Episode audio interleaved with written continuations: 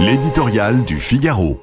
Aide active à mourir par Étienne de Montetti. La France est entrée depuis plusieurs mois dans un débat sur la fin de vie. En février 2022, un grand plan national a été lancé affichant l'ambition de garantir à chacun l'accès aux soins palliatifs. 18 mois après la mise en œuvre du plan, où en est-on? Trop de départements en sont encore privés. Les moyens suffisent-ils?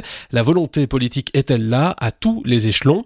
En avril dernier, une convention citoyenne s'est réunie confirmant ce développement mais prônant aussi l'instauration d'une aide active à mourir. Le rapport qu'elle a rendu et l'intervention du président de la République qui s'en suivit ont semblé vouloir installer dans l'opinion publique l'idée d'un en même temps caractéristique de notre temps.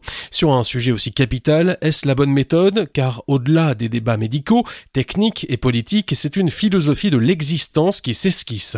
Derrière les mots, on trouve le rapport de chacun avec la vie. La souffrance fait peur, la mort est une inconnue, un monde que la seule intelligence humaine ne peut rejoindre, encore moins dominer. Cette perspective inquiète légitimement qui aurait le front de se dire étranger à ces tourments métaphysiques. Quel avenir voulons-nous? Celui où une aide active à mourir serait proposée à l'égal d'une aide active à vivre ces derniers instants dans la paix?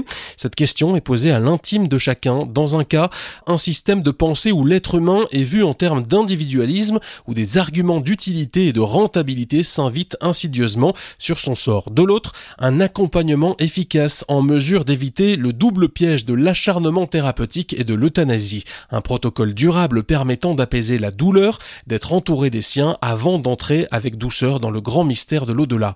Qui en douterait? Aux soins prodigués à ces anciens, on reconnaît l'humanité d'une société.